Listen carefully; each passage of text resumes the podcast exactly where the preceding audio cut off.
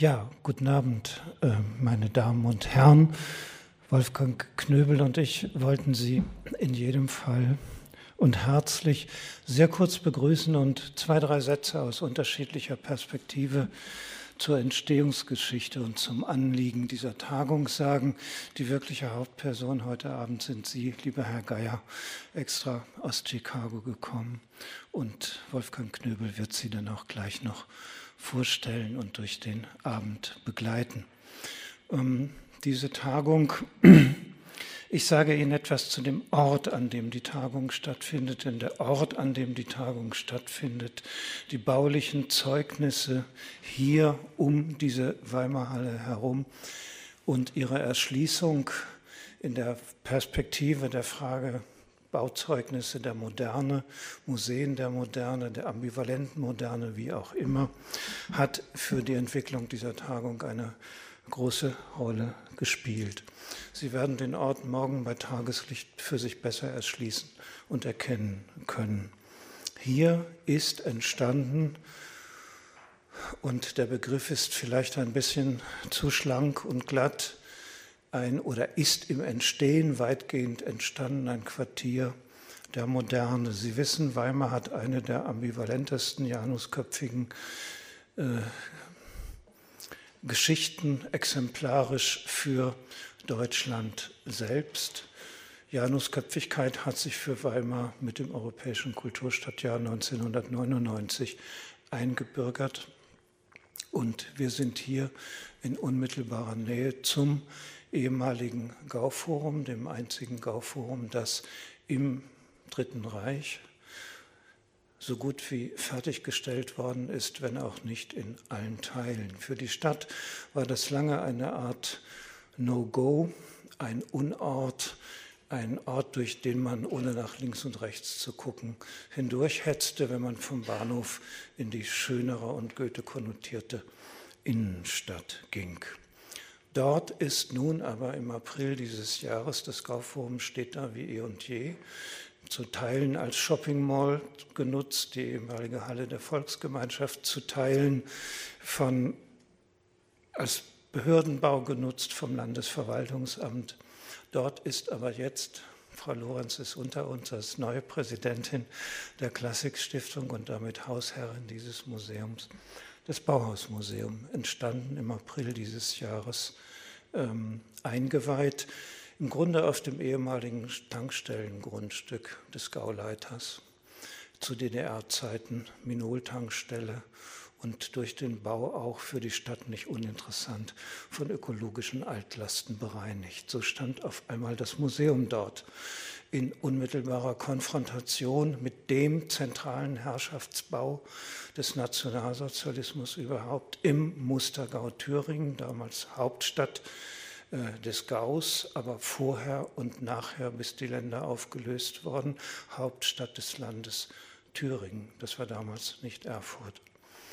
Ähm, und steht dort ein Bauhausmuseum gegenüber diesem nationalsozialistischen Herrschaftsbau, also der Herrschaft und der Weltanschauung, die zur Vertreibung des Bauhauses 1923, 24 also entscheidend war, dann kann da nicht einfach so ein Museum stehen. Es muss zugleich eine Aussage sein und man kann nicht einfach sozusagen in Kategorien geheilter Geschichte. Jetzt ist es wieder da und wir freuen uns damit umgehen. Das Gleiche gilt für das zweite Museum, was sich dort befindet.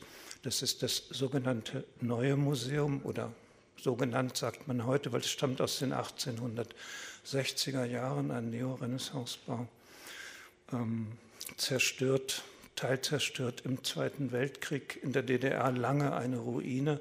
Wir haben lange in den 90er Jahren überhaupt äh, darum gekämpft, dass es restauriert wird, dass es wieder als Museum genutzt wird. Jetzt auch dort im April eingeweiht die neue Ausstellung zur frühen Moderne in Weimar. Stichworte Nietzsche, dann ist man schon wieder in den Ambivalenzen. Seine Schwester Förster Nietzsche, dazu muss man hier nicht viel sagen, van der Velde und auch Harry Graf Kessler spielen dort eine Rolle. Und wir, ich sage jetzt wir für die Stiftung Gedenkstätten Buchenwald und Mittelbadora, gehen In zwei Jahren wird sie eröffnet mit einer großen Ausstellung zur Gesamtgeschichte der Zwangsarbeit in das Gauforum, in die ehemaligen Prunk- und Festräume des Gauleiters Fritz Saukel, der zugleich ab 1942 der Generalbeauftragte für den Zwangsarbeitseinsatz war. Sozusagen der, wenn man es etwas flapsig und banalisierend sagt, der oberste Sklavenhalter über 20 Millionen Menschen. So waren die Formulierungen Sklavenhalter auch in der Nachkriegszeit. Dort ist dieses Verbrechen der Zwangsarbeit verwaltet worden. Wir haben dazu eine Ausstellung gemacht schon 2009, die dann durch Europa gewandert ist. Sie war in Moskau, sie war in Warschau, sie war in Prag, sie war in den großen zentralen Nationalmuseen der von Zwangsarbeit betroffenen Länder. Und es ging dann um die Frage, wird diese Ausstellung je einen dauerhaften Platz finden? Und sie findet ihn jetzt im Gauforum, dort, wo dieses Verbrechen ähm, administriert, organisiert, gemanagt, begründet und so weiter worden ist. Das steckt ein bisschen hinter dieser Tagung. Das Nationalsozialistische Gauforum ist gebaute Herrschaftsarchitektur. Es ist auch gebaute Gesellschaftspolitik. Es zeigt, man könnte es an der Architektur selber zeigen, wie Inklusion und Exklusion in einer sozusagen purifizierten Volksgemeinschaft oder um die purifizierte Volksgemeinschaft zu schaffen, gedacht und gemacht worden, gemacht worden ist. Das Ganze ist jetzt gelabelt unter dem Leben Quartier der Moderne.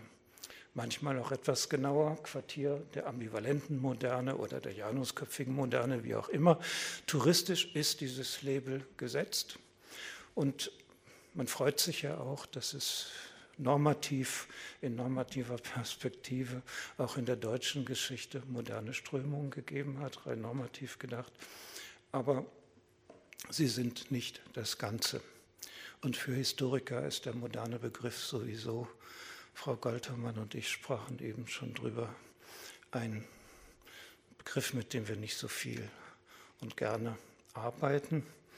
Ähm, aber jetzt ist er mal da. Auch das spielt eine Rolle und wir kamen dann ins Gespräch mit der Bundeszentrale für politische Bildung, Thomas Krüger, den genau interessierte, nachdem wir jetzt so viel Apologien der Moderne hatten in diesem Jahr, Nationalversammlung 100 Jahre, Bauhaus und so weiter, doch nochmal zu fragen, ist da nicht was anderes? Und kann man nicht, wenn man Moderne als Erfahrung versteht, und zwar als eine Erfahrung von utopischen Hoffnungen, von Planungssicherheiten sie herzustellen, von Enttäuschung, von immer wieder Enttäuschung und von Katastrophen, wenn man sie so ins Auge fasst, hat sie dann nicht doch noch eine Bedeutung, mit der wir nicht gerechnet haben für die historisch-politische Bildung. Und in dieser Frage wollten wir uns von Ihnen, mit Ihnen in der Diskussion auch für die Beatmung und Belebung, die intellektuelle Durchdringung dieses neuen Museumsquartiers äh, inspirieren lassen. Wie bringt man dies eher eklektizistisch zusammengefügte in einen intelligiblen, vernünftigen Kontakt aus Weimarer Perspektive gehört dann auch noch dazu.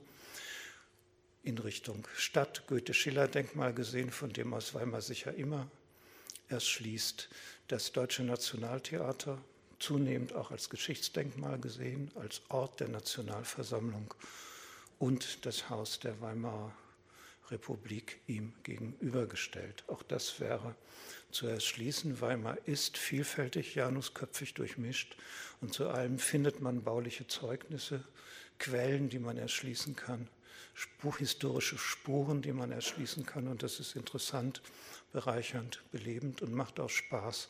Und das steckt ein bisschen dahinter. Das wollte ich Ihnen hier zum Ort sagen. Morgen bieten wir eine Führung zum Gauforum an. Alles ist wirklich in Steinwurf. Nee, es ist jetzt nur dunkel und Sie sehen es nicht. Vielen Dank, dass Sie gekommen sind und uns äh, bei dieser Form intellektueller Selbstversicherung und Beatmung zur Seite stehen. Lieber Herr Knöbel.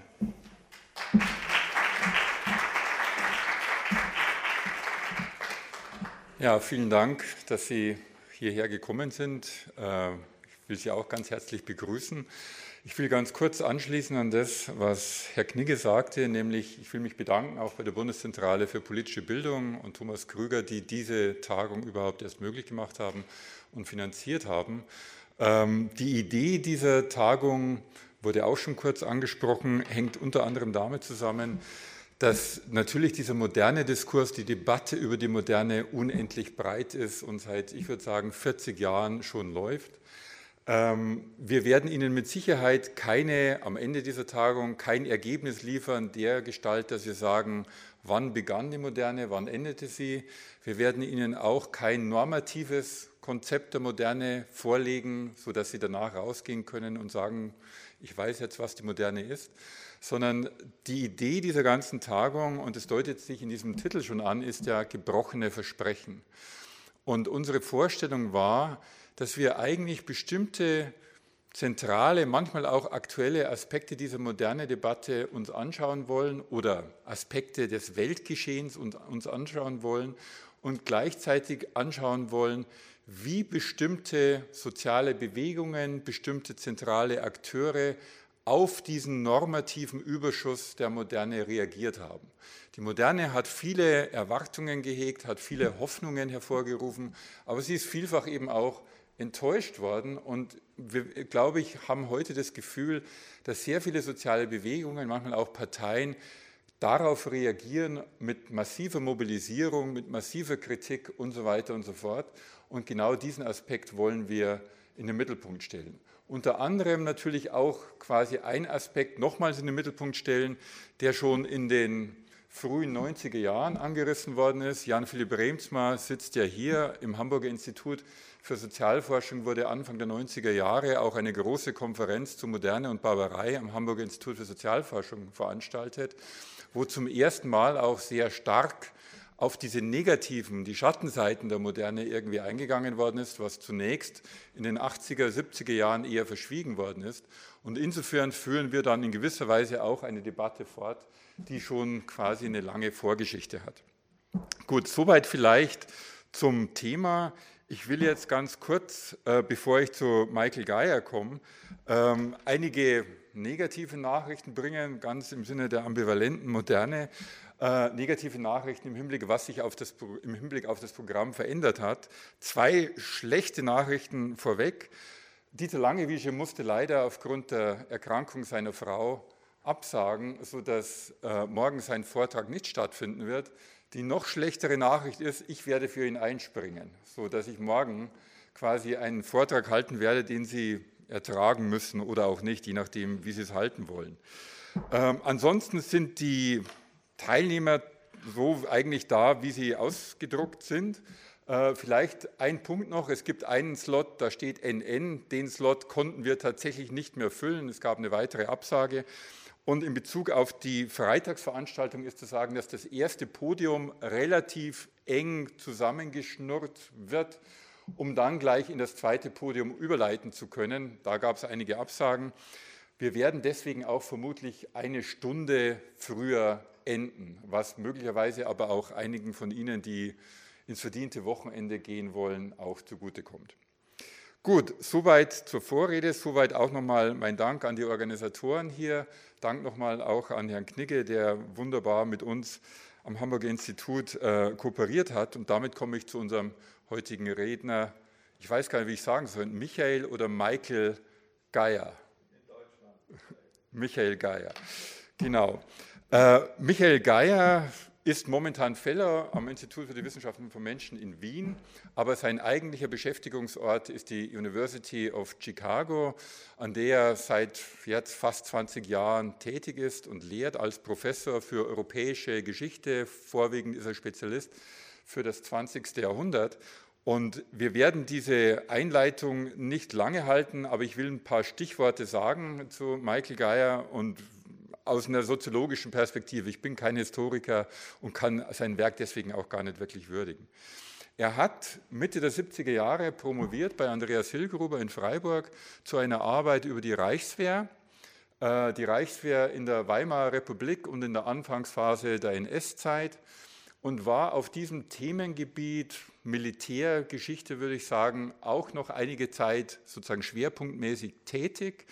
Aus diesem, dieser Dissertation ist 1980 eben dieses Buch zur Reichswehr hervorgegangen und dann einigen oder vielleicht sogar vielen von Ihnen sozusagen, weil es in der Edition Surkamp erschienen ist, ein kleines bei Kleinen ja immer relativ zu sehen ist, ein kleines Bändchen zur deutschen Rüstungspolitik zwischen, glaube ich, 1840 und 1980 oder 1860 und, und 1980.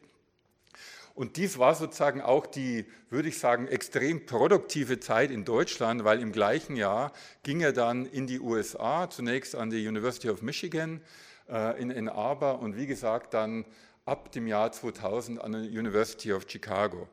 Wenn man sich das Werk von Mike, Michael Geier anschaut, glaube ich, kann man sozusagen jetzt mehrere Dinge hervorheben. Also erstens, und das ist mir als Soziologen ganz besonders aufgefallen, er ist einer derjenigen gewesen, die die Globalgeschichte unheimlich früh vorangetrieben haben. Also mit einem ganz frühen Aufsatz von 1995 mit Michael Bright zusammen, zum, heißt der Michael, Michael Bright zusammen, äh, zur Frage World History in a Global Perspective im American Historical Journal.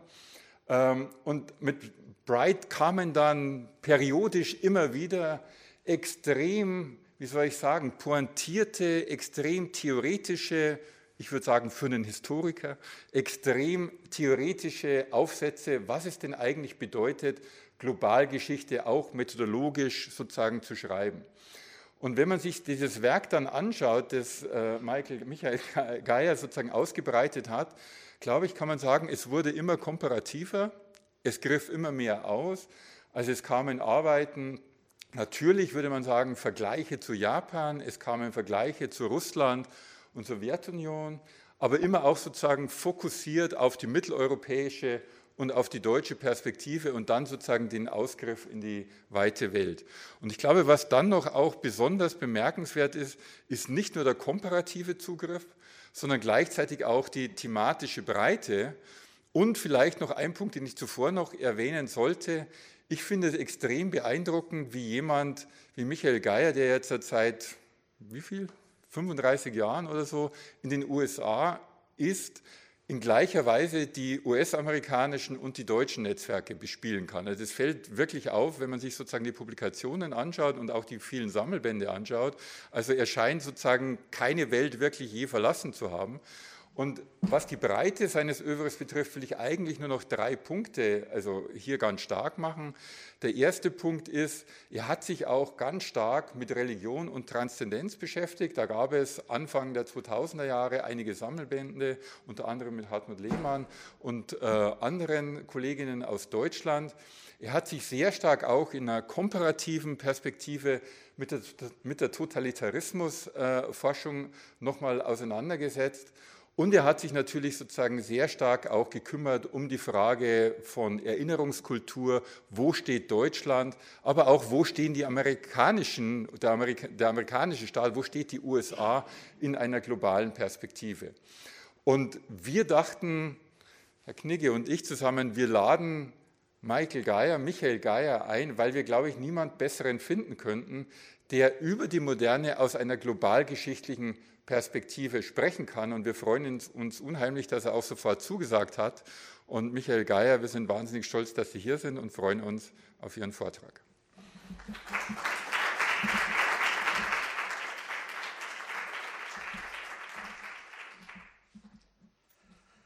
Äh, lieber Herr Knigge, lieber Knöbel, ich darf mich zunächst einmal dafür bedanken, dass Sie mich hier eingeladen haben und die Gelegenheit gegeben haben, in Weimar über die Moderne zu sprechen. Äh, meine Damen und Herren, ich äh, möchte Sie in diesem Vortrag äh, davon zu überzeugen versuchen, dass jede Moderne ihren Raum und ihre Zeit hat und doch unverkennbar moderne ist. Ich verstehe Modernen eher im Plural als eine Serie von Modernen.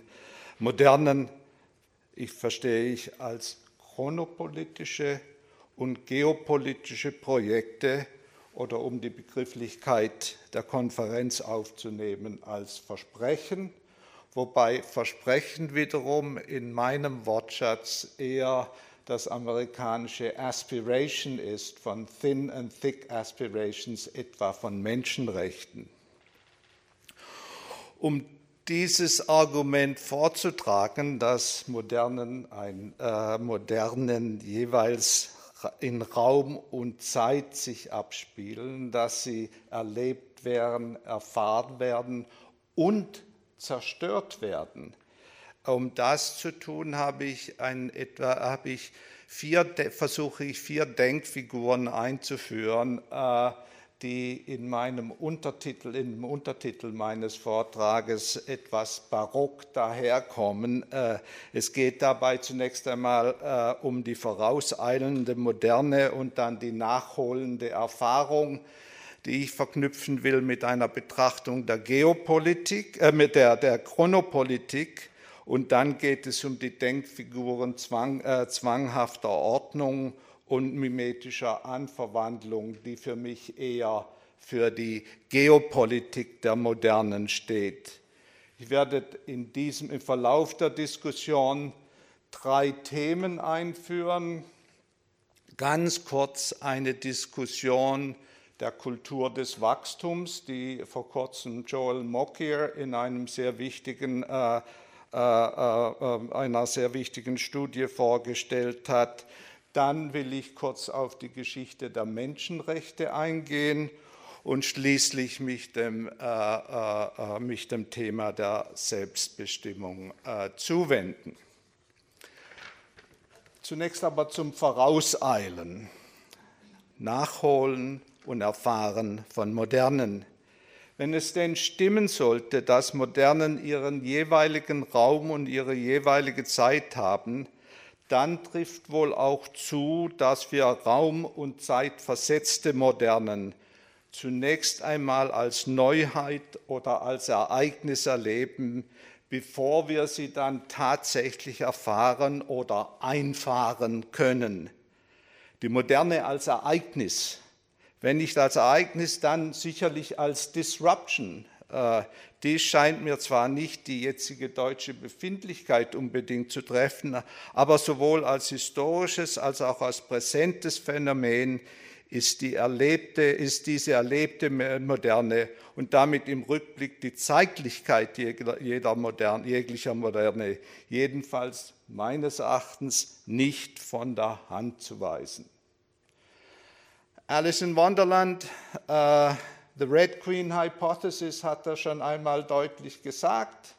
Um auf der Stelle zu bleiben, muss man immer schneller rennen, weil andere, alle anderen auch rennen. Das ist, so, äh, das ist ein evolutionstheoretisches Modell äh, inzwischen geworden, the Red Queen Hypothesis.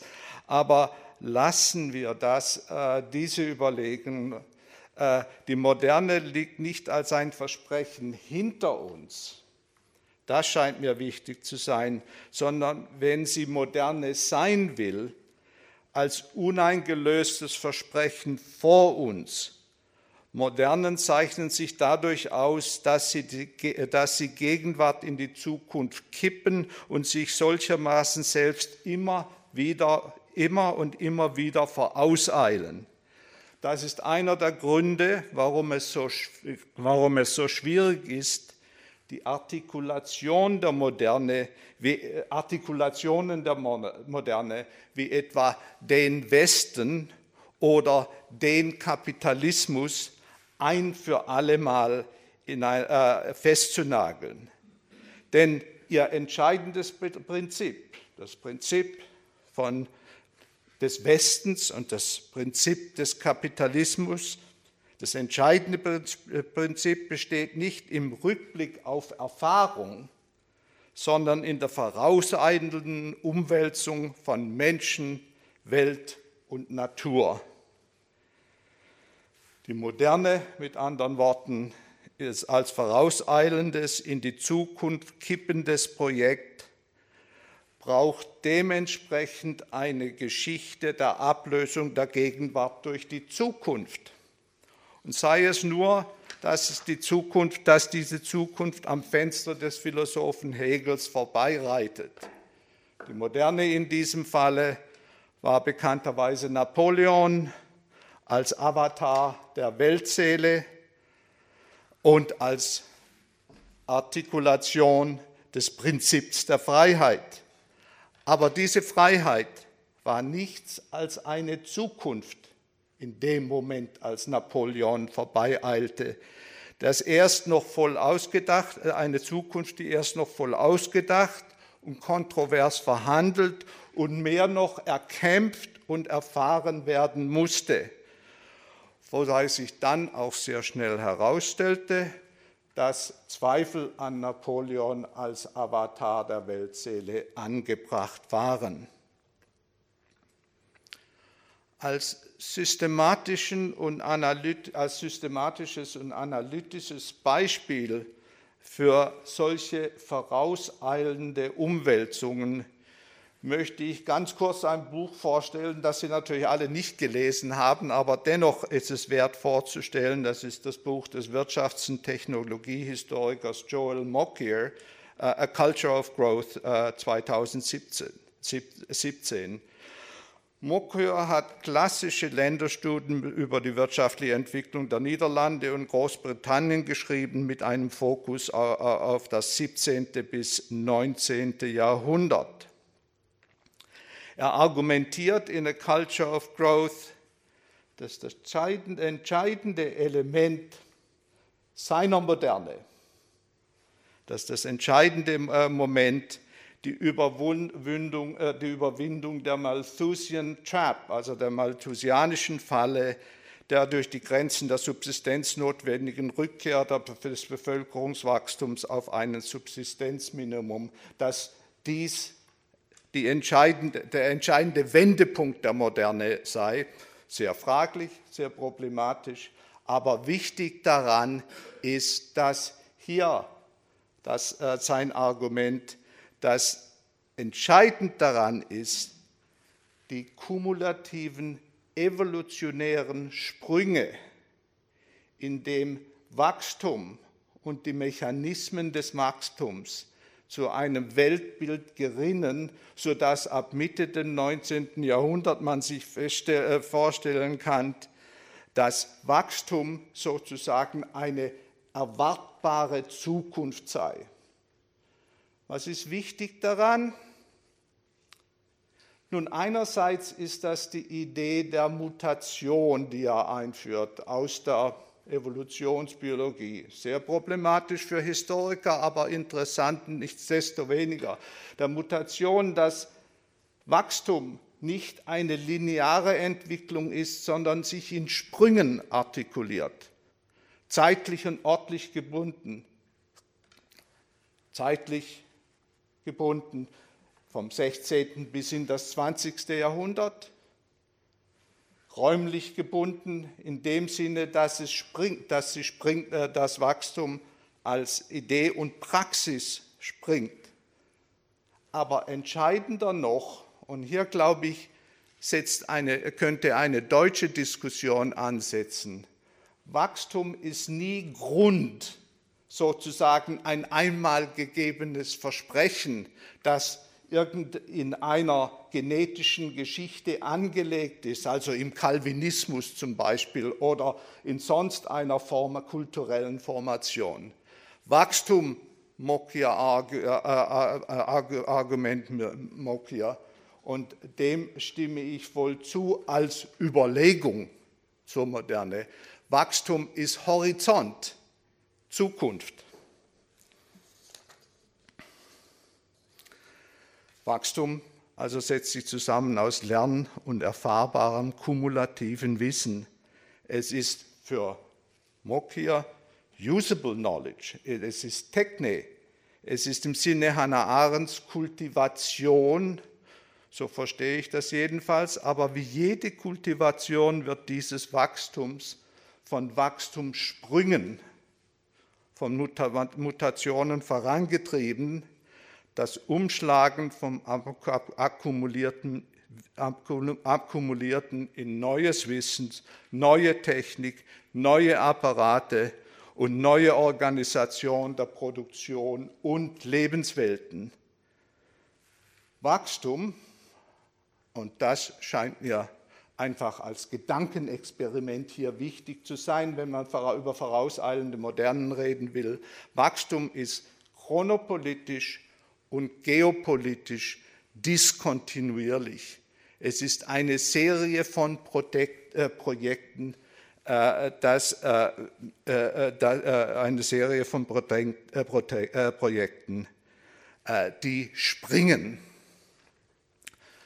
Nun, als Historiker können, können wir in der Tat zurücktreten und sagen, diese Sprünge sind Vergangenheit, auf die blicken wir jetzt zurück und die setzen wir zusammen in einer Art Baukasten, füllen die Lücken aus zwischen den Sprüngen und haben eine kontinuierliche Erzählung ganz im aristotelischen Sinne. Äh, wir könnten, moderne ist also immer eine gewesene Geschichte. Aber selbst wenn wir das sagen, und ich glaube, das ist wichtig für die Diskussion der Gegenwart, müssen wir uns daran erinnern, dass Moderne an einem Punkt, Ereignis und Erlebnis, nichts als Zukunft war, die erst eingefahren werden musste. Mokür gibt etliche Beispiele dazu, dafür, aber darauf will ich hier nicht eingehen, weil ich, äh, andere, äh, andere, äh, weil ich äh, äh, zu einem zweiten Punkt äh, zur erfahrenen Moderne übergehen möchte. hier habe ich den Begriff benutzt nachholende Erfahrung und habe mir dann erst im sozusagen in einer zweiten Runde überlegt, dass dieser Begriff wohl falsch sei oder jedenfalls verdächtig ist. Äh, und ich würde wohl eher inzwischen von erfahrener Moderne reden wollen. Die Schwierigkeiten mit dem Begriff haben zu tun mit dem unglücklichen Einfall meines Erachtens von 1989 als einer nachholenden, Revolution zu reden. Äh, denn in dieser Begrifflichkeit ist dann doch immer, in diese Begrifflichkeit ist dann doch immer die alte Zivilisationstheorie mit eingebracht, dass es eben andere Menschen gibt, die noch nicht so weit sind wie wir und deshalb sie, äh, sie nachholen müssen. Diese Vorstellung ist eine überholte Theorie aus, aus, dem zivilisatorischen Werkzeugkasten der Sozialwissenschaften des 19. Jahrhunderts, die auch in den gängigeren Modernisierungstheorien des 20. Jahrhunderts äh, dann reüsiert haben. Aber diese Vorstellung, finde ich, ist nicht eine brauchbare Vorstellung um, erfahren, äh, um das Erfahren der Moderne zu begreifen. Es geht hier nicht um Aufholen und Einholen, was voraussetzt, dass jemand immer schon da ist, sondern es geht darum, dass jede Moderne weil sie vorauseilend ist, zunächst einmal eingefahren und erfahren in Lebenspraxis, Lebenswelt umgesetzt werden muss. Deshalb also erfahrene Moderne. Wenn es stimmt, dass Modernen immer vorauseilen, dann sollte auch zutreffen, dass diese Zukunft erst einmal und dann immer wieder in, in Gesellschaft, Staat, Kultur ganz wortwörtlich erfahren oder eingefahren werden muss.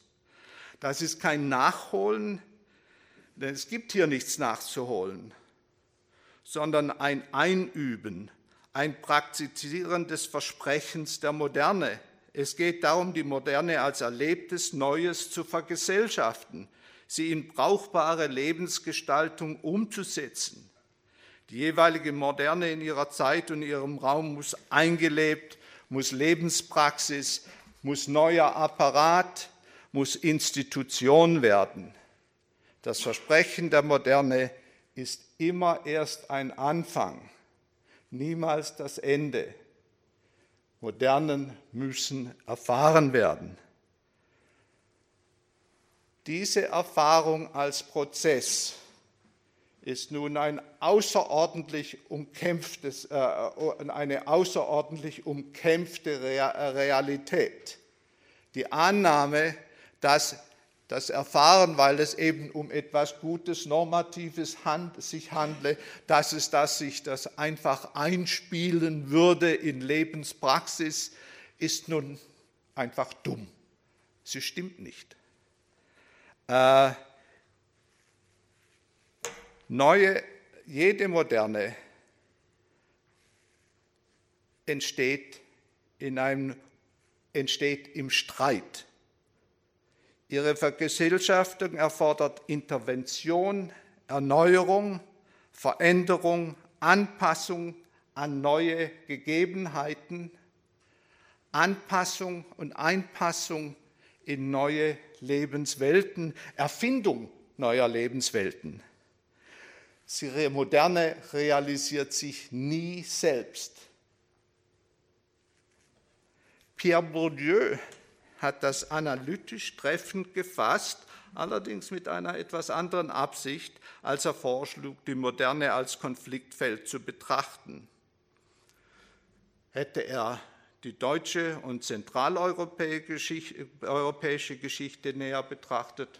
Er ist sehr kundig, war sehr kundig in diesem Fall. Oder die imperiale Moderne, die er anderweitig betrachtet hat, aber nicht in diesem Zusammenhang.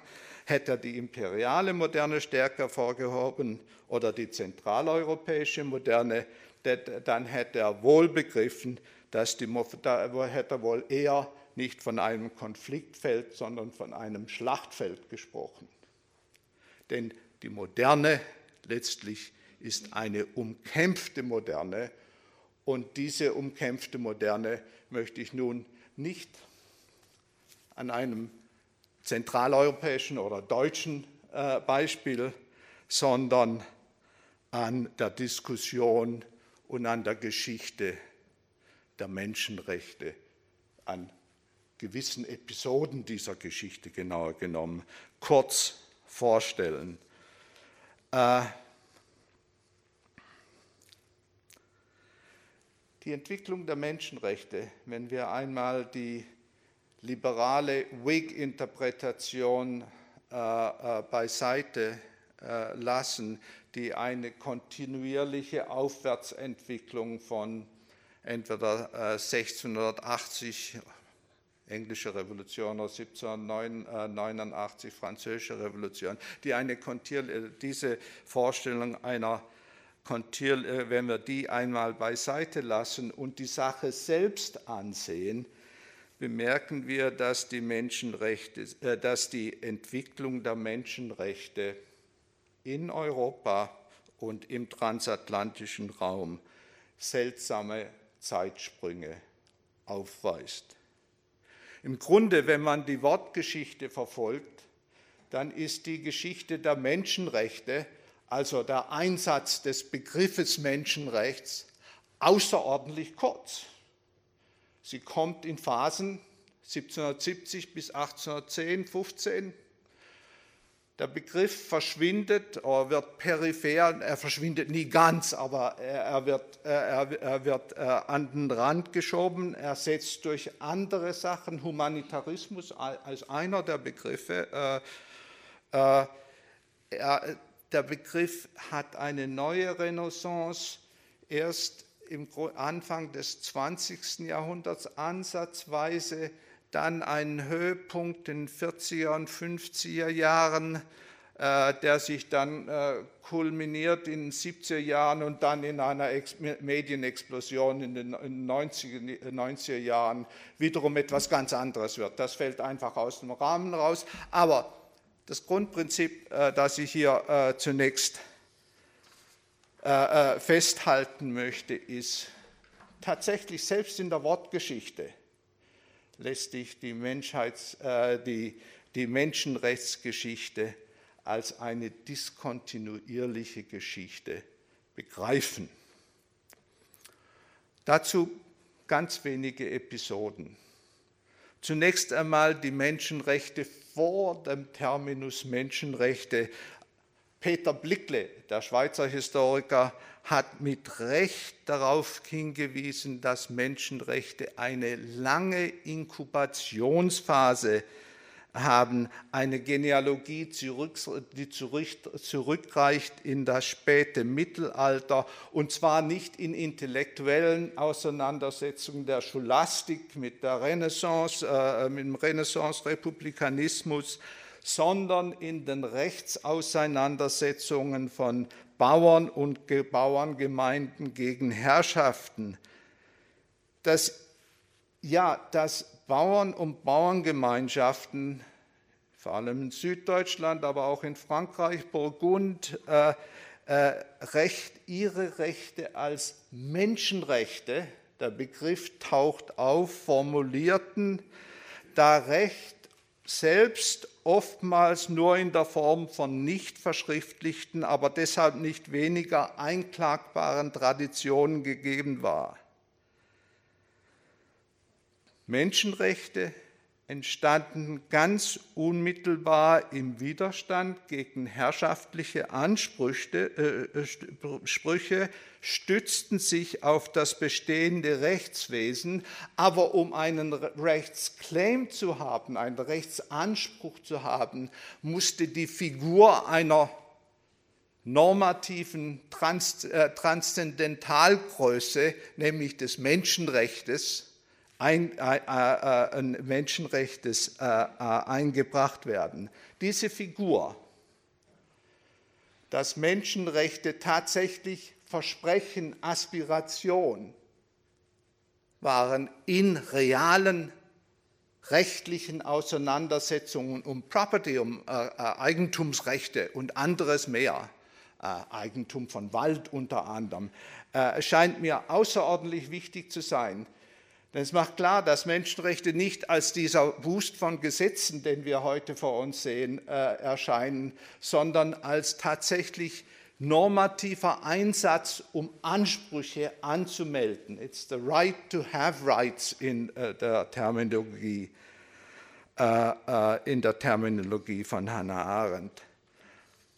Aber das ist eben Rechtspraxis und äh, äh, das ist Custom, das ist Brauch, das ist Sitte, das kann gemacht werden und das hat tatsächlich Erfolg, wie Blickle zeigt. Wichtig aber ist nun tatsächlich der Moment, und das geschieht außerordentlich blitzartig in 20, 30 Jahren nach 1770, dass der Terminus Menschenrechte in die Diskussion eingeführt wird und zu einem politischen Versprechen wird, dass eine neue Welt, ein Ordo Novus, eine neue Ordnung, eine neue Herrschaft verspricht. Es ist nichts mehr als ein Versprechen, aber als Versprechen ist es tatsächlich dann nachdem es einmal formuliert wurde, nicht mehr aus der Welt zu schaffen. Selbst wenn es in der Tat zunächst einmal nicht einfach bloß erfahren wird, sondern vernichtet wird. Die Verfolgung von der Menschenrechtsbewegung in Großbritannien als revolutionär-demokratisch und pro-französisch terroristisch im Effekt äh, ist vergleichbar mit den Pogromen der katholischen Kirche in um, um Neapel. Äh, sie ist, geht weiter in der äh, Vernichtung der Versprechen von Konstitutionen. Cadiz, Spanien ist ein hier zentral, ein, ein zentraler Moment. Oder selten beachtet, aber absolut, äh, absolut zentral, der Zerstörung eines eines Staates, einer Republik, der polnischen Republik. Äh, die imperial-napoleonische äh, Vereinnahmung der Menschenrechte zähle ich hier unter diese Ambivalenz der Rechte, die wir die Sie äh, äh, angesprochen haben, aber die für mich zunächst einmal zurücktreten, diese Ambivalenz der Macht und äh, äh, Menschenrechte als, Herrschafts-, als Herrschaftswissen hinter der radikalen, direkten und brutalen Unterdrückung der Menschenrechtsbewegung und der Menschenrechte. Wenn diese Menschenrechte dann doch wieder aufgegriffen wurden, hatte das tatsächlich mit einem ganz neuen Ansatz zu tun, der allerdings wusste, was vorangegangen ist. Der Hintergrund hier, und ich gehe hier auf die Menschenrechtsdiskussion, äh, gehe der Einfach halber auf die Menschenrechtsdiskussion äh, in den USA ein. Der Hintergrund dafür ist die Realität, dass Menschenrechte nicht nur vernichtet wurden, sondern in einem konstitutionellen Staat Unrecht zu Recht wurde. Es ist ja nicht so, als ob das Institut der Sklaverei eine freischwebende Institution gewesen wäre. Sklaverei wurde verrechtlicht, wurde positiviert in Gesetzen, in Slave Codes, die festlegten, was nun Recht sei, was getan und was nicht getan werden sollte. Recht also oder Gesetz, sagen wir besser, Code für tatsächlich menschenrechtliches Unrecht. Hier nun setzte die Kritik ein und die Abolitionisten erfinden effektiv in ein 30, 40 Jahren gegen die Verfassung der Vereinigten Staaten, die sie als Bloody Constitution verurteilen, jedenfalls gegen die Gesetzgebung, die die Sklaverei vergesetzlicht oder wie der Terminus heißt, positiviert. Sie greifen zurück auf eine Formel der Declaration of Independence, die Sie alle kennen, von der Freiheit und der Gleichheit und dem Pursuit of Happiness als Menschenrecht. Wiederum dieser Rückgriff auf eine transzendente Formel, um reale Rechtsansprüche von Unterdrückten gegen in diesem Fall Gesetz und nicht nur Gesetz, sondern gegen Konstitution durchzusetzen.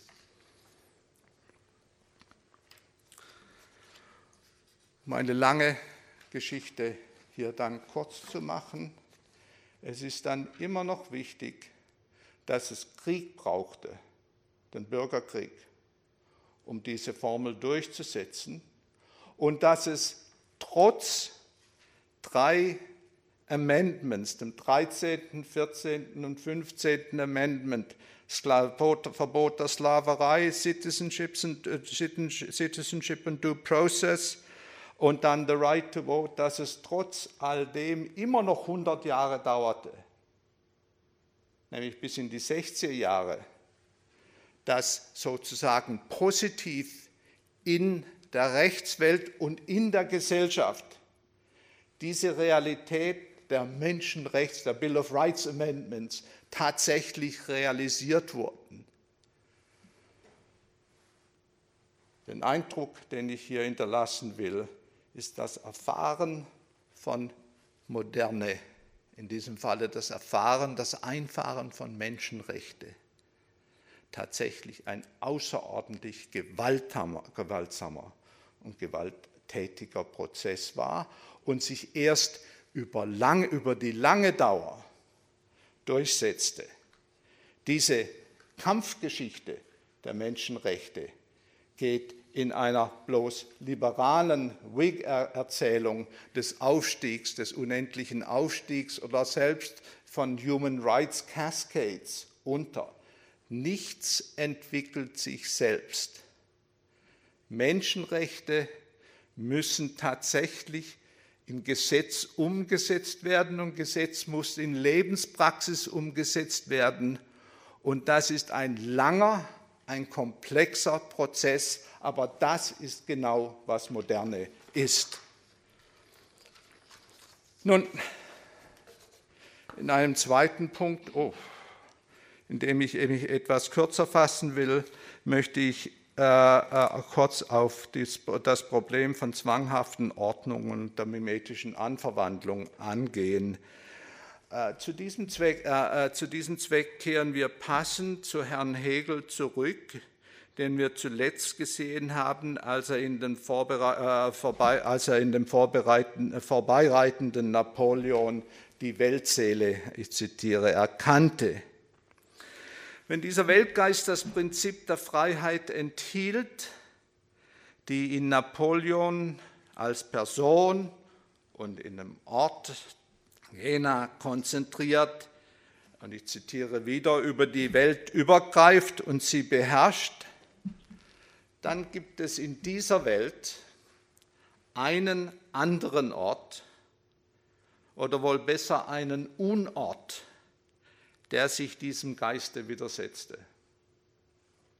Dieser Ort war nicht Großbritannien oder Preußen, sondern er war Haiti, Haiti, äh, äh, äh Haiti mit dem sich Hegel, wenn wir, äh, wenn wir hier Susan Buck-Morse folgen, ausführlich beschäftigte, ohne sie bei dem Namen zu nennen. Nun, die Insel Haiti spielt eine sehr große Rolle in meiner Geschichte. Deshalb auch wieder eine kleine Geschichte, selbst wenn es eine, ein paar Minuten dauert. Diese, äh, die Insel Haiti ist einer der Orte, wo sich die List der modernen Geschichte, das Versprechen der Moderne und das Brechen und das Zerstören dieses Versprechens tatsächlich verwirklicht hat. Haiti war im 18. Jahrhundert die produktivste Insel der Karibik, ein Paradies der Fruchtbarkeit, und ein Paradies auch der industriellen oder vorindustriellen Produktion. Äh, es war gleichzeitig die tödlichste Station der atlantischen Sklaverei, ein Ort, wo Sklaven, Mortalitätsraten zeigt dies, zu Tode gearbeitet wurden und dennoch immer mehr Sklaven eingesetzt wurden, knapp eine halbe Million am Ende. Haiti wurde zum Ort einer erfolgreichen Sklavenrevolte 1791. Und zwar war dies eine Revolte, hier kommt die Ambivalenz der Menschenrechte sehr deutlich heraus, war, da war dies eine Revolte gegen die freie, weiße und mulattische Bevölkerung, die sich für die Rechte des Menschen und der Bürger gegen, eine Imperial, gegen den imperialrepublikanischen Anspruch von Paris durchsetzte. Nun, es gab da einen Prokonsul, der da mitmachte, aber äh, lassen wir das beiseite. Es war also zunächst einmal ein Aufstand gegen ein Regime, das bereits die Menschenrechte einforderte, aber die Menschenrechte eben gegen Paris einforderte, nicht die Menschenrechte im eigenen Land. Äh, es folgte die, Auf, äh, ähm, äh, die, äh, die, die Revolte war erfolgreich, es folgte die Aufhebung der Sklaverei, die versuchte Wiedereinführung durch Napoleon und die Niederlage der napoleonischen Truppen, die zwar militärisch siegreich, dem Geldfieber, aber allerdings dem Geldfieber erlagen. Haiti befreite sich von Sklaverei und von kolonialer Unterdrückung und etablierte sich die passive Konstruktion ist hier bewusst benutzt äh, äh, als selbstregierender, unabhängiger Staat. Zwei Phänomene sind an diesem wahrhaft weltgeschichtlichen Ereignis bemerkenswert. Es ist zum einen der Umstand, dass die Netzwerke des Handels und des Gewerbes, der lokalen Fabrikation und der globalen medialen Interaktion, die in Haiti zusammenliefen, sowohl Hebel der Unterdrückung, eben der Sklaverei und der Versklavung, als auch der Befreiung waren. Sie waren die Medien, die Plattform, mit denen das Wissen zuerst der Menschenrechte und dann in Gefolge des Sklaven, der Sklavenrevolution sich in Windeseile verbreitete, aber nicht nur verbreitete, sondern der Anverwandlung an neue Zwecke und neue, äh, neue Ziele zum Ausdruck kam. Es war durchaus nicht das Ziel der Menschenrechtsrevolution, die Sklaverei zu beenden, der Pariser Menschenrevolution und der lokal-haitischen. Äh, aber die Menschenrechte wurden in den Köpfen der versklavten Aufständischen die Legitimation nicht nur für eine Revolte gegen unmenschliche Herrschaft, sondern sie wurden eine Legitimation von, für Selbstregierung und Selbstbestimmung, für Freiheit. Das ist mimetische Anverwandlung. Hier wird ein Begriff benutzt, im Rahmen des Möglichen ausgelegt und für lokale Zwecke eingesetzt. Weiter. Die Revolutionäre in Haiti selbst hatten durchaus nicht im Sinn, eine Weltrevolution gegen die Sklaverei in Gang zu setzen. Sie waren keine russischen Revolutionäre. Aber das Wissen von der Revolution verbreitete sich dennoch das ist der Prozess, äh, das ist der Prozess äh, die, äh, und die Erweiterung, des, das ist ein Prozess und gleichzeitig eine Erweiterung des Begriffs der mimetischen Anverwandlung. Und beides lässt sich in einer Geopolitik der Revolutionen fassen. Mir ist wichtig daran erstens, dass es sich bei diesem Prozess nicht schlechthin um Diffusion handelt. Das ist eine alte methodologische äh, Diskussion. Äh, äh, in dem Sinne, dass als ob westliches Wissen, Menschenrechte, wie sie in Paris formuliert würden, gewissermaßen an die Ränder der Welt, der Welt ausuferten. Zunächst einmal ist Haiti nicht am Rande der Welt, sondern mittendrin im 18. Jahrhundert.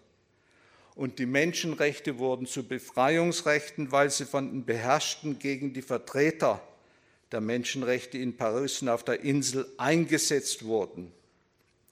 Und dieses Wissen wiederum wurde neues Wissen, das sich umsetzte in Jamaika, der, auf den anderen Karibikinseln und Einfluss hatte in den USA auf die Abolitionisten.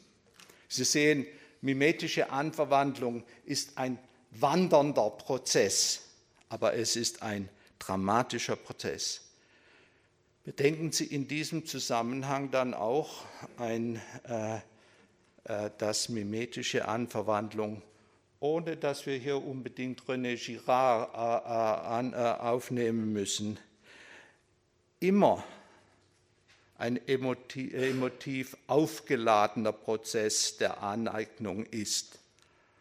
Es ist, er ist überfrachtet mit Emotionen, sei es der Gier, sei es des Hasses, sei es der Ohnmacht, sei es des Wunsches nach Freiheit.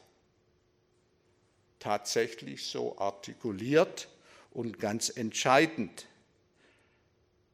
Freiheit nicht nur im Sinne einer inneren Freiheit, sondern Freiheit in diesem Falle, und hier wird die Geopolitik sozusagen zum wirtschaftlichen Projekt, Freiheit auch im Sinne der Herauslösung aus der Weltwirtschaft, die Sklaverei gebracht hat. Hatten wir also zunächst gesagt, dass Sklaverei, äh, äh, dass, äh, zunächst gesagt, dass Moderne erfahren werden muss. So fügen wir jetzt hinzu, dass dieses Erfahren immer ein außerordentlich gefahrvoller, immer emotiver, immer von der Möglichkeit von Gewalt begleiteter Prozess ist. Das ist die eine Seite des Bildes. Die andere äh, zum anderen zeigt nun aber Haiti auch, dass Befreiung der Anfang einer neuen Unfreiheit sein kann, die zum Teil selbst verschuldet, zum anderen Teil aber hier, hier äh, ist die Jim Crow Legislation in der, in, in der USA ein verwandtes Beispiel, zum anderen neu geschaffen werden muss. Lassen Sie mich das erklären. Im Falle Haitis lässt sich das daran zeigen, dass die nunmehr befreiten Sklaven sich nicht mehr in das alte Produktions- und Handelsnetz einfügen ließen, selbst ein komplexer, gewalt- und emotionsgeladener Prozess. Einer der produktivsten Orte der Welt zog sich aus dem Weltverkehr in die Subsistenz, in die landwirtschaftliche Subsistenz zurück, wobei Rückzug einerseits und Ausschluss andererseits Hand in Hand gingen. Haiti als revolutionäre schwarze Nation wurde aus dem Weltverkehr ausgeschlossen im selben Atemzug, in dem die ehemaligen Sklaven sich zurückzogen von Zuckerplantagen in das fruchtbare Land und eine Subsistenzwirtschaft im Hinterland aufbauten. Eine Subsistenzwirtschaft, die sie dann über 200 Jahre erhielt, heute mit katastrophalen äh, Folgen, weil sie tatsächlich, und das, der Zeitpunkt kann bestimmt werden, in diese malthusische Falle hineinfielen. Die Grenzen auch einer produktiven Landschaft wurden erreicht und die haitianische Gesellschaft begann zu implodieren. Aber bevor das geschehen konnte, wurde zunächst einmal Haiti ausgeschlossen. Die Quarantäne über Haiti war einer der ersten Schritte, und das, mit diesem Punkt will ich hier schließen, war, die Quarantäne über Haiti war einer der ersten Schritte auf dem Weg zu einer Organisation der Welt als zwanghafter Ordnung. Unter zwanghafter Ordnung verstehe ich äh, die Institutionalisierung von Ungleichheit, die Hand in Hand geht mit Unterdrückung von Freiheit. In diesem Falle drückt sich das in einer Grenzziehung aus, die ich als die tatsächlich erste globale Grenzziehung betrachte. Das ist die Errichtung in Ort nach Ort einer Color Line, so genannt nach einem Artikel des Abolitionisten Frederick Douglass 1881 und bekannt gemacht durch den Soziologen und Aktivisten W.E.B. Du Bois, der auf dem ersten panafrikanischen Weltkongress in London im Jahre 1900 lapidar feststellte, The problem of the 20th century is the color line. Er meinte damit die zu diesem Zeitpunkt weltweit entstandene und über das nächste halbe Jahrhundert weiter perfektionierte, die gesamte Welt umfassende Rassentrennung. Diese Color Line ist, der erste, ist die erste tatsächliche globale Grenze, wie ich gesagt habe. Es ist eine Grenze, die zwar jeweils von Staaten, sei es Imperien oder Nationen, aufrechterhalten wurde und deren Grenzmarkierungen und Bestimmungen sich von Ort zu Ort jeweils leicht änderten, aber doch global funktionierte.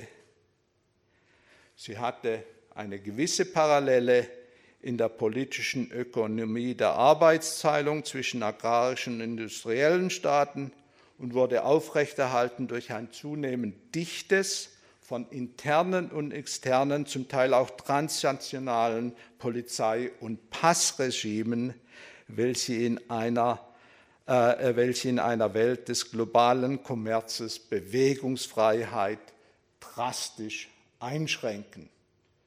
neuere Arbeiten, insbesondere über die chinesische Migration äh, von Mitte des 19. Jahrhunderts bis in die 1940er Jahre, demonstrieren dies mit in aller Deutlichkeit. Für die Historiker, und will hier diesen Punkt zusammenfassen, für den Historiker ist Haiti ein so wichtiger Ort, weil sich an der Geschichte Haitis nicht nur zeigen lässt, wie sich Geschichtsschreibung selbst gewandelt hat unter, der, unter dem Einfluss der Weltgeschichte. Niemand würde heute mehr von Haiti als Peripherie sprechen, was in den 1970er Jahren noch gang und gäbe war. Haiti war eine zentrale Schaltstätte nicht nur in der kolonialen Ökonomie, es war ein Wachstumsgenerator sondern es war, es war auch eine jener Schnittstellen, in der sich die Versprechen der Moderne spalteten. Haiti gehörte zu jener ersten Generation sezessionistischer Staaten, die das Menschenrecht auf Selbstbestimmung einklagten und durchsetzten. Und es war derjenige Staat, der auch sogleich aus dem Konzert der Nationen ausgeschlossen wurde, weil er auf die falsche Seite der Colorline fiel.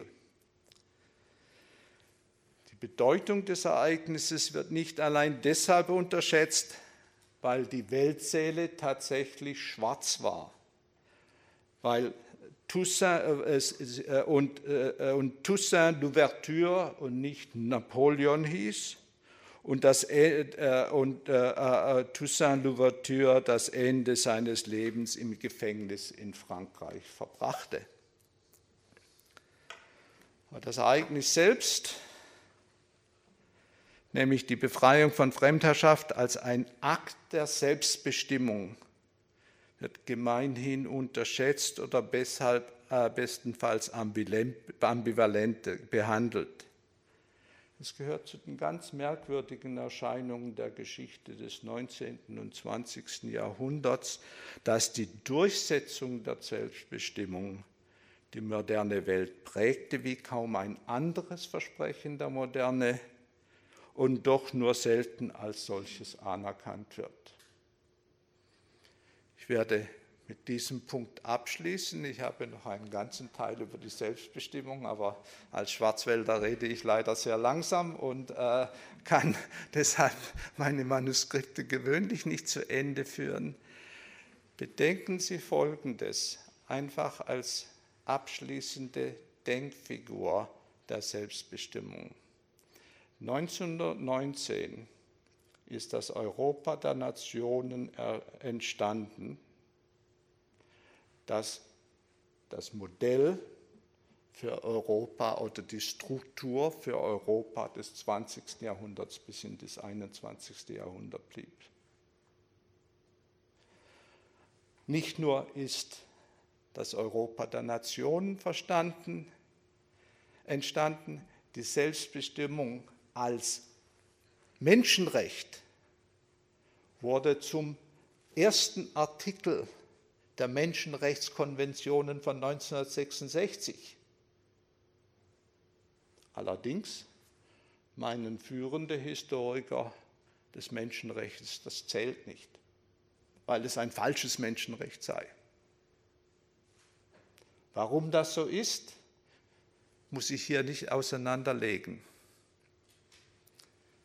Denn ich habe das Beispiel von Haiti bereits eingeführt das Menschenrecht auf Selbstbestimmung ist, indeed, äh, ist, äh, ist der, äh, der, Anfang der großen Sezession, die, nämlich der Sezession von kolonialen Regimen aller Art, die das 20. Jahrhundert zentral bestimmte und vermutlich das große Versprechen der Moderne des 20. Jahrhunderts war, mit allen negativen Folgen. Wenn ich dann noch zusätzlich Zeit hätte, was mich in die dritte Stunde brächte, würde ich zu bedenken geben, unseren deutschen Historikern, dass Selbstbestimmung und die Zerstörung von Selbstbestimmung mit dem Ziel einer absoluten Autonomie das zentrale Projekt des Nationalsozialismus war. Aber das führte jetzt definitiv zu weit und ich möchte damit mich bedanken für Ihre Aufmerksamkeit.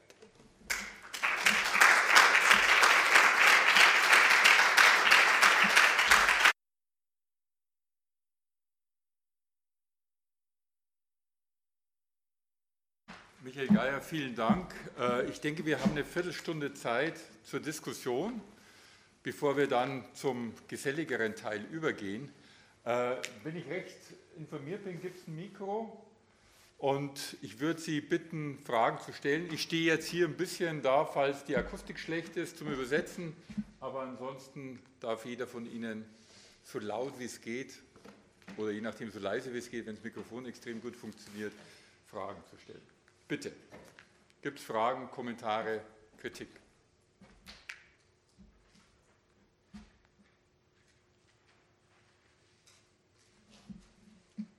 Dann versuche ich mal mit einer Frage zunächst zu kommen. Äh, also zunächst mal herzlichen Dank nochmal für den, für den Vortrag. Ähm, können Sie vielleicht sozusagen jemanden, der nicht historisch so beschlagen ist, nochmal sozusagen die Bedeutung von Haiti im Vergleich, sagen wir mal, zur französischen Revolution deutlich machen? Oder gibt es noch andere Beispiele Ende des 18. Jahrhunderts, Beginn des 19. Jahrhunderts, die vielleicht in ähnlich dramatischer Weise das zeigen, was Sie am Beispiel von Haiti deutlich zu machen versucht haben? Oder ist Haiti tatsächlich quasi wie so ein, ja, wie soll man sagen, so eine Achse, an der sich unheimlich viel abspielt? Also für diejenigen, die vielleicht keine globalhistorische Bildung haben, so wie ich, mag das vielleicht einfach ziemlich überraschend sein. Aber ja, äh, das ist, äh, ja, da müssen Sie äh, auf die Landkarte äh, schauen. Und dann äh, sehen Sie äh, zunächst einmal, dass die Sezession von Haiti, von Frankreich, natürlich nur ein, ein einzelner Punkt, ein einziger Punkt in einer ersten Welle von Sezessionen war, in der Amerika natürlich dann aufgrund seiner späteren Bedeutung die zentrale Rolle spielte und Lateinamerika gewöhnlich unterschlagen wird, weil man Lateinamerika nicht versteht. Äh, um es ganz, also das so zumindest klagen die lateinamerikanischen Historiker und die haben äh, in diesem Punkt auch recht. Alle diese Sezessionen als Selbstbestimmungssezessionen sind Menschenrechtsrevolutionen gewesen. Sie sind alle diese Revolutionen sind auch Revolutionen gewesen, in denen Menschenrechte zwar als Versprechen eingeklagt worden sind, aber dann auch in der Realisierung, also in dem, was ich erfahren genannt habe, zurück, äh, zurückgenommen wurde. Das ist das eine. Das zweite äh, ist eher ein, ein globalhistorischer, äh, eine globalhistorische Aussage.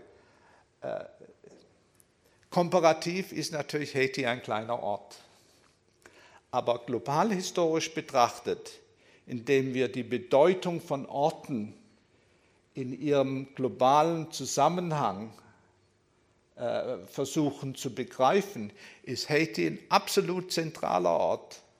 Da ist Württemberg oder Baden also überhaupt nicht vorhanden. Aber Haiti als Produktionsgenerator, als frühe, äh, mit frühen Formen der Industrialisierung, Haiti ist absolut zentral, ganz abgesehen davon, dass es 40 Prozent des Zuckers produzierte.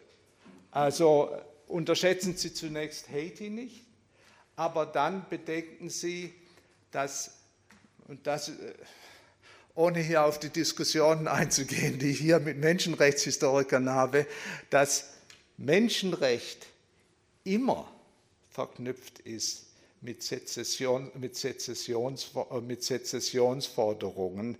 Und warum das ist, das ist eine lange Geschichte, in, äh, aber die erste, Sezessions, äh, die, die erste große Sezessionsrevolte wird durch eine zweite große Sezessionsrevolte erneuert, die, 19, die außerordentlich plötzlich im Ersten Weltkrieg artikuliert wird. Natürlich hat sie Vorgeschichte, aber artikuliert wird sie im Ersten Weltkrieg und die ihren Höhepunkt tatsächlich nicht in Europa, sondern in der dritten Welt, auch in der intellektuellen Geschichte der dritten Welt äh, äh, ähm, äh, äh, sich niederschlägt. Zunächst Dirk van Laak. Oh, jetzt melden sich plötzlich viele Leute, dann Jan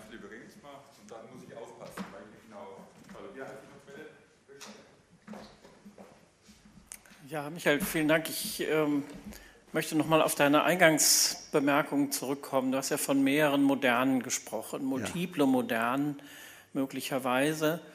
Und wenn ich jetzt richtig zugehört habe, hattest du, hast du drei genannt, die man voneinander unterscheiden könnte: den Westen, den Kapitalismus und jetzt den Komplex ja. Selbstbestimmung und Menschenrechte. Ich würde gern noch mal nachfragen wollen. Ja, das ist nicht, was ich gemeint habe. Äh, äh, und äh, ich bin da lange rumgesessen und habe mich gefragt, ob ich da noch einen Paragraphen einfügen könnte irgendwie. Aber das hat es auch nicht deutlich. Es geht um zwei Prozesse. Erstens, natürlich, Modernen sind sozusagen sektoral aufgespalten. Ich meine, jeder hat seine Moderne, die Kunst hat ihre Moderne, die, äh, die Menschenrechte hat, äh, haben ihre, ist eine moderne, es gibt politische, ökonomische, wird, ökonomische, kulturelle Modernen, es gibt sogar eine religiöse Moderne wenn wir Charles Taylor äh, glauben, der, der hat über die Modernität, äh, über Modernität des Katholizismus lange nachgedacht und geschrieben. Und er hat recht. Das ist das eine, also die sektorale Ausspaltung von Modernen in in allen Bereichen. Und das, das ist, teils habe ich das nicht richtig greifen können, teils ist es ein schwieriges Problem. Moderne setzt sich in allen Aspekten der Lebenspraxis nieder. Äh, das ist das eine. Aber ich wollte eigentlich auf etwas anderes hinaus, weil ich vor allem auf die Chronopolitik abgehoben habe, ist, äh, ist der ist die Überlegung die folgende. Wir denken Moderne sozusagen, um den Titel zu nehmen äh, und zu, auch zu problematisieren, als ein gegebenes Versprechen. Nun würde ich zunächst einmal sagen, es ist eine Aspiration als, mehr als ein Versprechen, denn es ist, wird nicht von oben gegeben, sondern es kommt von unten. Äh, also es ist ein Vorhaben, ein ein Wunsch, eine Hoffnung. Aber wichtiger ist, dass als kompaktes Phänomen es nicht ihren Ursprung in einem Versprechen hat, sondern es muss, je, Menschenrechte zum Beispiel werden in vielen Rechten artikuliert und müssen von Recht zu Recht in Schüben neu artikuliert werden. Das ist ein Prozess, der der absolut diskontinuierlich ist, in dem Sinne, dass in bestimmten Momenten bestimmte Elemente der Menschenrechtsdiskussion äh, in den Mittelpunkt treten, an anderen Momenten äh, äh, äh andere. Ich, äh, ich, lese dir ein, ein, ein, ein Satz äh, des großen Theoretikers der Rechtsgeschichte und der Rechtstheorie Hans Kelsen vor, der in seiner Studie vom Wesen und Werken, äh, Wert der Demokratie 1920, also ganz eng im Zusammenhang, eine Definition von Freiheit und von Recht gegeben hat, die zunächst einmal absolut überrascht. Er sagt, im Grunde genommen ist es nicht mehr richtig zu behaupten, der einzelne Staatsbürger sei frei, weil die Staatsbürger nur in ihrem Inbegriffe dem Staate frei sind, weshalb eben nicht der einzelne Staatsbürger, sondern die Person des Staates frei sei. An die Stelle der Freiheit des Individuums tritt die Souveränität des Volkes oder was dasselbe ist, der freie Staat, der Freistaat als grundsätzliche Forderung. Das ist die letzte Stufe in dem Bedeutungswandel des Freiheitsgedankens. Kelsen argumentiert mit Entwicklung. Ich argumentiere mit Projekten. Und das Projekt der Freiheit des Jahres 1920 war zu denken, wie freie, souveräne Staaten existieren konnten, damit freie Bürger leben konnten. Das war das Projekt und das ist das Projekt des 20. Jahrhunderts in Europa. Und das ist das Projekt, das die, die Nationalsozialisten zerstört haben und das erst mühselig nachholend nach 1945 wieder aufgebaut werden musste. Insofern spreche, würde ich lieber sprechen von einer Serie von Projekten, wo immer wieder neu erfunden, neu gedacht, neu kreiert werden musste und eine neue Welle der Bewegung, eine neue Welle der Menschenrechtsbewegung äh, geschaffen werden äh, muss. Das sage ich nicht zuletzt deshalb, weil ich glaube, dass bei aller Kritik, die hier umgeht in Deutschland im Moment, moderne, die Moderne des 20. Jahrhunderts eine ganz selbstläufige und selbstverständliche Moderne geworden ist. Wir leben in dieser Moderne und leben gut in dieser Moderne. Aber die Moderne ist schon längst dort woanders. Sie ist in China, sie ist in der digitalen Revolution, die unsere Lebensweise verändern wird. Und äh, sie ist äh, in der biologischen Revolution, die unser Kranksein und Gesundsein verändern wird und damit radikale Folgerungen haben wird über die Art, wie wir unser Leben leben. Was ich sagen will mit anderen Worten ist, es ist gut, sich über die alte Moderne zu streiten, aber es ist wichtig zu beachten, dass Modernen sich ständig bewegen, die sind immer voraus, die kippen immer in die Zukunft. Und diese in die Zukunft kippende Moderne, das scheint mir wichtig zu greifen in dieser Situation heute.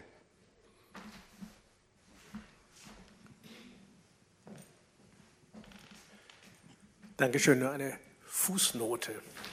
Haiti ist ins deutsche Bewusstsein durch die Novelle von Kleist, die Verlobung von Santo Domingo, gekommen. Haiti ist in die deutsche Wahrnehmung durch Kleists Novelle Die Verlobung von Santo Domingo gekommen, wo die Frage, gibt es eine farbenblinde Humanität, gestellt wird, die Kleist übrigens mit Nein beantwortet.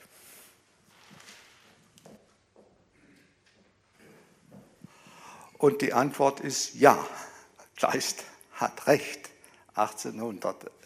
Aber, äh, das ist auch so ein Komplett. Es, geht, es ging hier um, um die, die Schlussfolgerungen aus einem, äh, äh, äh, über, es ging hier um die Schlussfolgerungen über das, was Modernen auf die lange Zeit, wenn man sie nun zurückblickt, als Projekte bewirkt.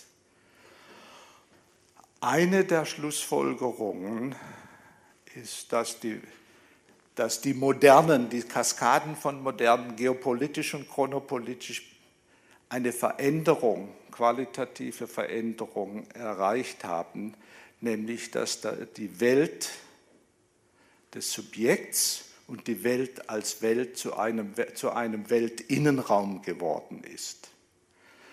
Was ist die Folge daraus? Nun, die Folge ist intellektuell sehr interessant, denn meines Erachtens lässt sich deshalb die Welt nicht mehr auch aus einem kosmopolitischen Universalismus heraus verstehen, wie das etwa die nachholende intellektuelle, äh, äh, intellektuelle Kultur der Bundesrepublik getan hat, sondern Menschheit ist ein real existierendes globales Projekt geworden. Sie existiert, sie muss nicht mehr gedacht werden. Ja, was wichtiger ist, sie existiert sehr viel schneller, als sie gedacht werden konnte. Nun, Humanität Ich weiß nicht, ob Sie darauf abheben. Da, da müssen, äh, also das ist, jedenfalls, das ist jedenfalls mein Gedanken, äh, Gedankenzusammenhang und wir müssen uns vielleicht nochmal unterhalten, welcher Zusammenhang, welchen Zusammenhang Sie mit Kleist ansprechen wollen. Wenn Sie einverstanden sind, machen wir noch zwei Fragen, die wir zusammennehmen und dann gehen wir über zum gemütlichen Teil, Herr Krisch. Dankeschön. Ja, ich möchte an das anschließen, was Herr Remsmar gerade angesprochen hat. Also ins deutsche Bewusstsein äh, ist Haiti eingegangen durch die Novelle von Heinrich von Kleist, in die spanische und lateinamerikanische Literatur durch den Roman von Alejo Carpentier, El siglo de las luces, also das Zeitalter der Aufklärung. Und der spricht ja noch eine andere Ambivalenz an, nämlich dass äh, das Projekt äh, in Haiti dann ja wiederum in eine Diktatur gemündet ist. Also die äh, Befreiung äh, ist wiederum in ja, gewissermaßen fast schon eine hm, Karikatur des, Direktor, des französischen Direktorats gemündet. So ist es da dargestellt. Das ist ja sozusagen eine andere Form der Dialektik der Moderne, auf die Sie aber jetzt nicht eingegangen sind. Wenn Sie hier bleiben, ich bin nur insofern auf dieses Projekt eingegangen, weil äh, äh, indem ich äh, die doppelte Bewegung versucht habe äh, zu artikulieren, nämlich einerseits die Bewegung aus den globalen Produktionsverhältnissen heraus, die und das müsste man dann, äh, das könnte man dann zeigen, das zeigen auch äh, modernere Studien, äh, Studien zu dem Thema, die dann bestimmte Herrschaftsformen, diktatorische und manches Mal karikaturhafte Herrschaftsformen hervorbringen, selbst interessante Assemblages der Modernität, dass also die Bevölkerung sozusagen sich verzieht aus der aus dem Produktionszusammenhang, was für die Eliten dann eine geminderte, aber merkwürdig freischwebende und äh, merkwürdig fantastische Realität produziert. Die andere Seite ist dann, äh, ich glaube, das haben Sie, äh, das haben Sie mitbekommen, ist eben der Ausschluss aus Haiti der äh, erst in der League of Nations wieder aufgehoben wurde und in der League of Nations dann interessanterweise wurde, interessanterweise wurde Haiti nicht von äh, schwarzen Haitianern, sondern von Emigranten vertreten. Nicht? Also, aber Sie haben natürlich vollkommen recht, das ist äh, diese, diese, äh, diese, äh, dieser Bereich der politischen Organisation von Gesellschaft, der politischen Organisation von Freiheit, auf den bin ich gar nicht eingegangen. So, letzte Frage. Ähm, hallo, und in diesem Sinne wirklich noch eine Verständnisfrage. Sie haben auf so eine tolle Weise irgendwie ein Narrativ geschaffen und haben Modernen beschrieben als das Versprechen, dann das Erleben und dann eine Form von Institutionalisierung. Und ich habe mich jetzt gefragt, natürlich endet ja Geschichte nicht, aber gibt es quasi so Modernen, die erstickt sind, wo es nur ein Versprechen gab und dann kam es nie zu einem Erleben oder sie sind am Punkt des Erlebens gescheitert und quasi nicht vollendet worden? Ist es dann ein modernes Projekt, wenn es nur ein Versprechen bleibt? Also entschuldigen, wenn es irgendwie zu unterkomplex ist. Wiederum hoffe ich, dass ich Sie richtig verstehe, denn mein Geist setzt, mein Gehör und mein Geist setzt äh, leicht aus. Äh, nach einem Vortrag. Aber äh, zunächst einmal, das äh, Liberalismus in Deutschland ist nicht politische Parole, Programm, das ist es auch. Es ist Erlebnis. Es ist das Erlebnis der Freiheiten. Ich glaube, dieses Erlebnis, äh, das ich etwa im badischen Raum, also bei mir zu Hause, bei Herrn Hecker und seiner Verehrung und Heckerumzügen, den Heckerliedern, der Heckerbegeisterung 1848 niederschlägt. Dieses Erlebnis ist sehr wichtig und ist als, als emotionale Aufladung, als, als Lebens, also als Einführung in die Lebenspraxis einer liberalen Denkweise sehr wichtig. Nun, zweitens, liberale Denkweise selbst ist natürlich eine, ein Projekt, das sich entwickelt. Liberale Denkweise ist außerordentlich patriarchisch, setzt Geschlechterdifferenz, Geschlechterungleichheit voraus.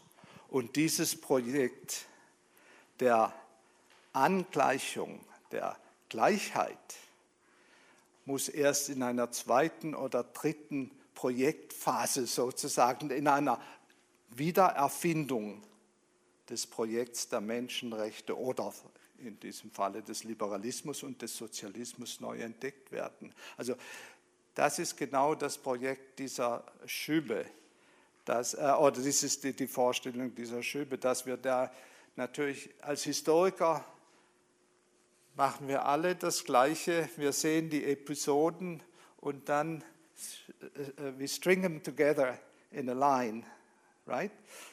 Aber in Wirklichkeit sind es einzelne Punkte, Aktivitätspunkte, Aktivitätscluster, lokale, die sich medial dann verzahnen, durchaus auch das kann man darstellen, aber die immer wieder abbrechen, immer wieder neu geschaffen werden müssen. Im Übrigen, äh, die besten Studien zu dem Thema, äh, äh, zu dieser, zu dieser projektgebundenen, zeitgebundenen Beweg Vorwärtsbewegung sind Studien über Humanitarismus im 19. Jahrhundert, angewandten Humanitarismus. Die Antisklaverei ist nie ein Großprojekt. Das ist eine Fiktion der Historiker, eine nützliche Fiktion. Wir machen damit Geschichte. Es ist vielmehr eine Vielzahl von kleinen Projekten, die zusammengeschmiedet werden an, an, an, an bestimmten Punkten und dann teilweise von einzelnen Personen wie Frederick Douglass. Aber sie brechen dann auch wieder ab und werden wieder aufgenommen, werden verändert.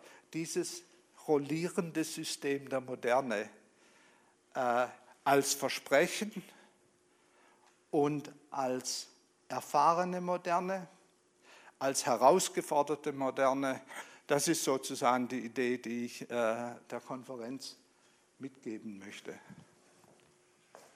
Das war doch jetzt ein wunderbares Schlusswort. Michael Geier, nochmal ganz herzlichen Dank für den tollen Vortrag, ganz herzlichen Dank für die Bereitschaft zur Diskussion.